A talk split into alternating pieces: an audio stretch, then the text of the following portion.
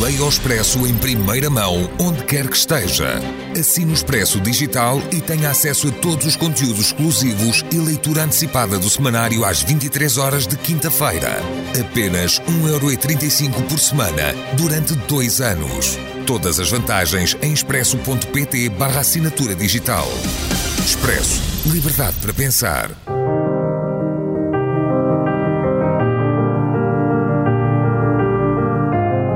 Desastres naturais.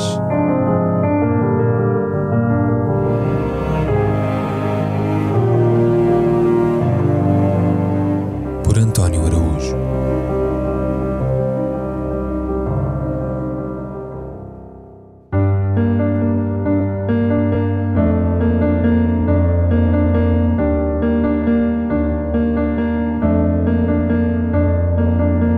O homem a que usaram chamar Adriano Moreira. Seu nome completo, Adriano José Alves Moreira, nasceu em 6 de setembro de 1922, ainda durante a República,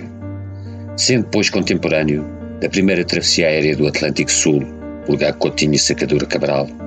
de Pierre Cardin, Judy Garland, Saramago e Agostinho Neto. Ou seja,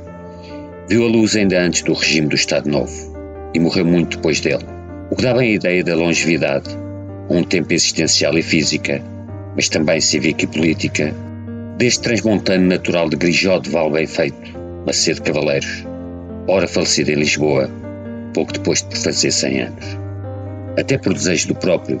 que publicou um volume de memórias e recorrentemente lembrou a humildade das origens, neto de moleiro e filho de polícia, criado e crescido no bairro de Campolide, à época uma aldeia urbana onde se cruzou com figuras populares inesquecíveis, como a tia Emília, vizinha do andar de cima, o sapateiro ruivo, muito amargo, e a solteirona Maria, professora de primeiras letras. Os passos da sua preenchida vida são subejamente públicos e conhecidos, podendo dizer-se, sem receio de exagero, que a trajetória biográfica de Adriano Moreira, tanto nos seus concedimentos, ministro do Ultramar, 1961 a 63, revogador do Estatuto do Indigenato e pai do Isquepu, líder do CDS entre 1986 e 1988 e depois, interinamente, de 1991 a 1992, como os seus desaires, a escolha do rival Caetano para suceder a Salazar, a debate eleitoral de 1987, foi já alvo de recensão amplíssima, do reiterado louvor dos seus discípulos e pares e de abundante reconhecimento pelos poderes civis, políticos e académicos, mas também eclesiásticos e militares que fizeram doutor honoris causa por um impressionante rol de universidades: Aveiro, Aberta, Beira Interior, Açores, Amazonas, Brasília, São Paulo, Rio de Janeiro, Bahia, Pernambuco e Mindelo. E lhe atribuíram incontáveis prémios e distinções, de que se destacam, entre nós, a Comenda da Ordem de Cristo, 1957, o Grão Oficialato do Infante, 1961, a Gran Cruz de Cristo, 1962, a de Santiago da Espada, 1992, a Gran Cruz do Infante, 2017, e a de Camões, já em 2022, esta pelos muitos serviços que prestou à causa da lusofonia, porventura a maior das suas batalhas, antes e depois do 25 de Abril. Orgulhava-se, a este propósito, nunca ter recebido a Ordem do Império, apesar de ter sido seu ministro e autor, ou divulgador, de muitas teses que o alicerçavam, com um realce para o lusotropicalismo do sociólogo brasileiro Gilberto Freire, hoje vituperado pelos Post-Colonial Studies. À parte do natural sobressalto no pós-revolução, que o levaria a exilar-se no Brasil para não voltar a conhecer o cárcere que fora sujeito em 1948, o regime democrático não lhe foi funesto, ou sequer malfazejo. Não lhe vedou as portas a um sem número de elevados cargos, como deputado à Assembleia da República, de que foi vice-presidente de 1991 a 1995, presidente do Conselho Nacional de Avaliação do Ensino Superior, de 1998 a 2007, membro do Conselho de Estado, de 2015 a 2019. Também não faltaram os cerimoniais consagratórios e as homenagens em vida, e até a inauguração, em 2009, de uma biblioteca em Bragança com o seu nome e assim dedicada, que hoje acolhe, além de um expressivo acervo bibliográfico e documental,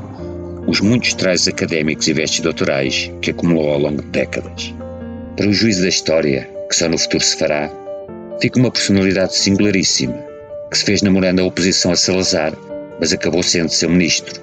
que intuiu a necessidade de o regime e de o império se reformarem por dentro, antes de serem varridos a partir de fora, que pugnou por uma comunidade lusófona em moldes hoje anacrónicos, mas à época assaz audazes, que deixou vasta obra escrita, quer académica, quer de intervenção cívica, e, sobretudo, fundou uma importante escola de estudos políticos e sociais, a sua realização mais perene, onde sempre foi aclamado como figura tutelar e objeto de uma devoção quase sacral, para o que muito contribuíram o seu imenso carisma e o seu charme pessoais, a sua admirável e envolvente escrita, de fino recorte literário, e o tom de savã e profeta com que analisava as andanças do tempo e da geopolítica, fazendo através de chavões utópicos, o mundo, do vice-príncipe, tempo de vésperas, presidencialismo primeiro-ministro, que se converteram em lugares comuns do nosso léxico político. Muitos dos seus escritos, sobretudo os ultramarinistas, encontram-se hoje datados, inexoravelmente lidos pelo tempo. Mas, na época, como intelectual e pensador da Guerra Fria, Adriano Moreira ocupou um lugar central, quase hegemónico, no ensino e na doutrina de muitas escolas e academias, tanto civis como militares. Além do muito que atingiu, na política e na universidade, ambicionou por certo a mais altos voos, a que julgava ter direito pelas suas indiscutíveis qualidades de inteligência e argúcia, de cultura e originalidade de pensamento. Mas o facto de não ter alcançado a chefia do governo em 1968 acabou, paradoxalmente, por lhe ser favorável,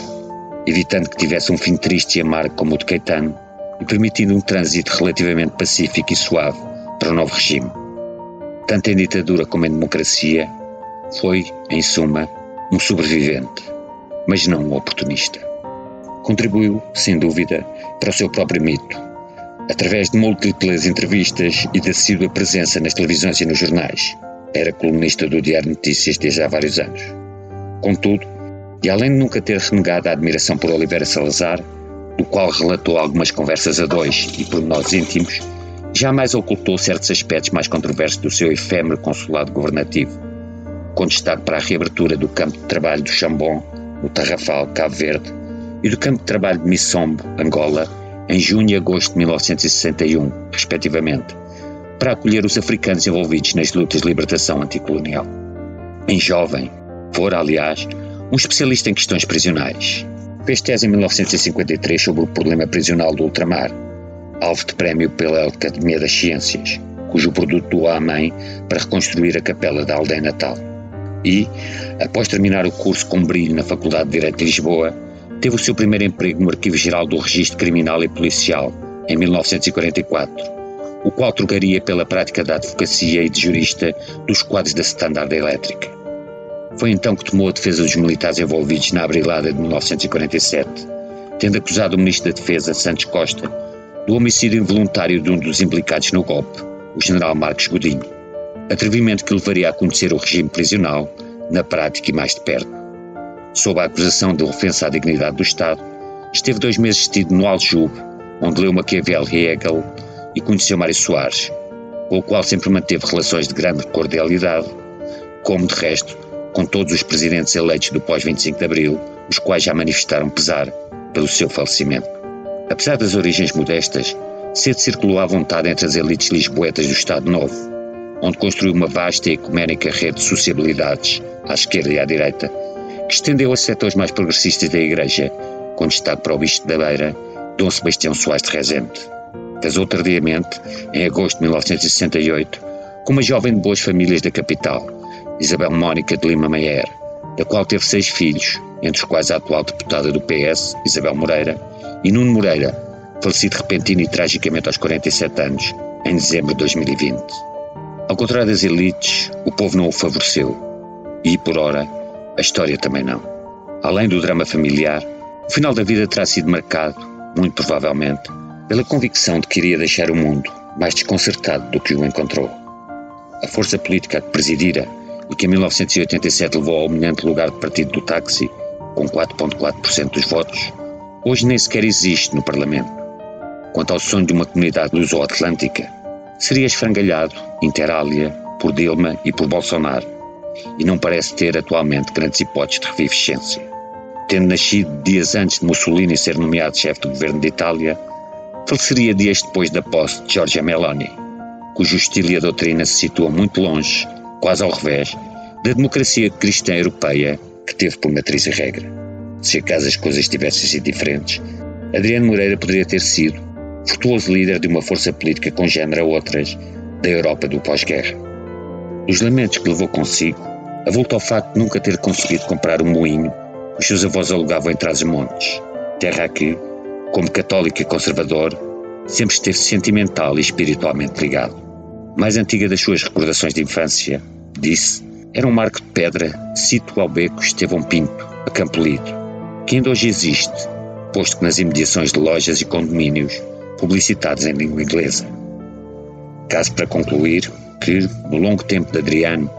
números redondos, 36.500 dias, tirando os bissextos, o mundo mudou e muito, nem sempre para melhor.